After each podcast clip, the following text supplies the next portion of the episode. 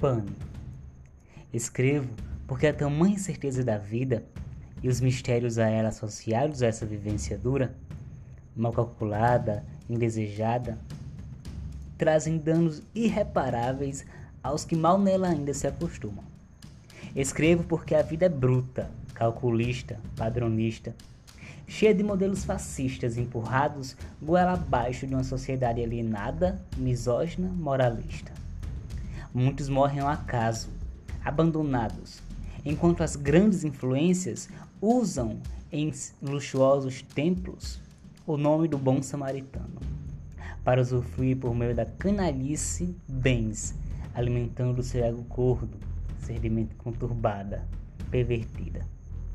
Escrevo porque meus bolsos pesam, meus olhos ardem, minha boca sangra, meu peito dói e meus pés estão cansados.